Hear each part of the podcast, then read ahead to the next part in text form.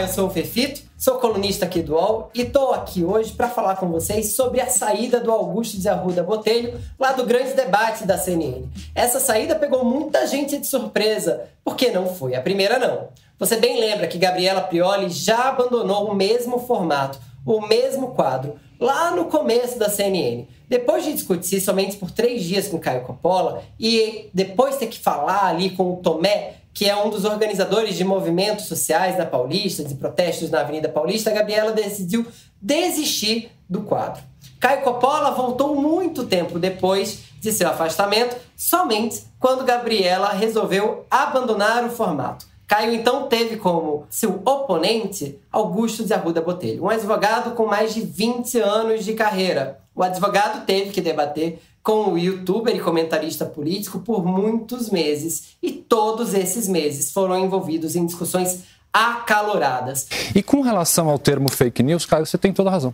Ah, ele foi usado de forma equivocada por mim. O que você faz é falácia argumentativa, não é fake news. São duas coisas diferentes, então aqui eu deixo também registrado que uh, o termo fake news, por mim dito em relação ao meu debatedor, ele foi usado de forma inapropriada. Na última quarta-feira, o Augusto chegou a dizer que o Caio promovia falácias argumentativas. Não por acaso, esse é um argumento levado por muita gente que debate com o Caio. Muita gente questiona os depoimentos dele, os argumentos que ele dá e alguns dos dados que ele traz. Muita gente diz que ele faz uma manipulação de dados de tal jeito que agrade a seu argumento. Lá na CNN, muitos jornalistas olham o Caio com um jeito meio torto. Essa é bem verdade. Mas ele também resulta em uma parcela de ausência significativa durante os debates, porque ele conta com muita simpatia por parte dos espectadores mais conservadores. A saída do Augusto de Arruda do Grande Debate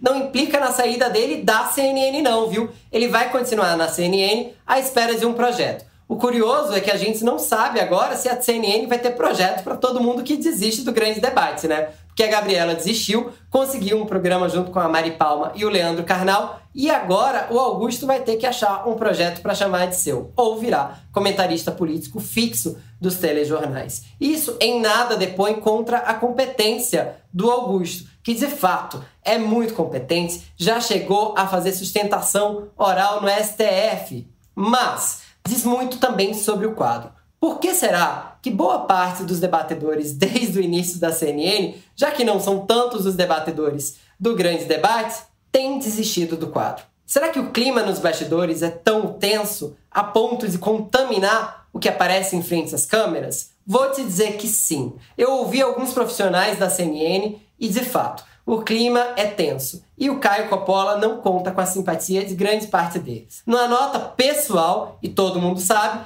eu já debati com Caio Coppola no Morning Show da Rádio Jovem Pan e posso atestar que por lá ele estava longe de ser uma unanimidade também. Não era exatamente fácil debater com ele. Agora, Augusto de Arroz da Botelho vai ter alguns dias de descanso. Ele vai ser substituído pelo Marcelo Feller, que é um advogado famoso por já ter se envolvido em casos de grande notoriedade, como o Gil Rugai. Mas em breve ele vai ser visto de novo na CNN. Resta saber se o ambiente do grande debate está de fato sendo justo com ambas as partes. Ou se não, a CNN vai ter sempre que lidar com uma bomba a cada dois ou três meses. Alguém entra e sai do grande debate por não conseguir conviver com o Caio Coppola. Será que é isso que tem que acontecer?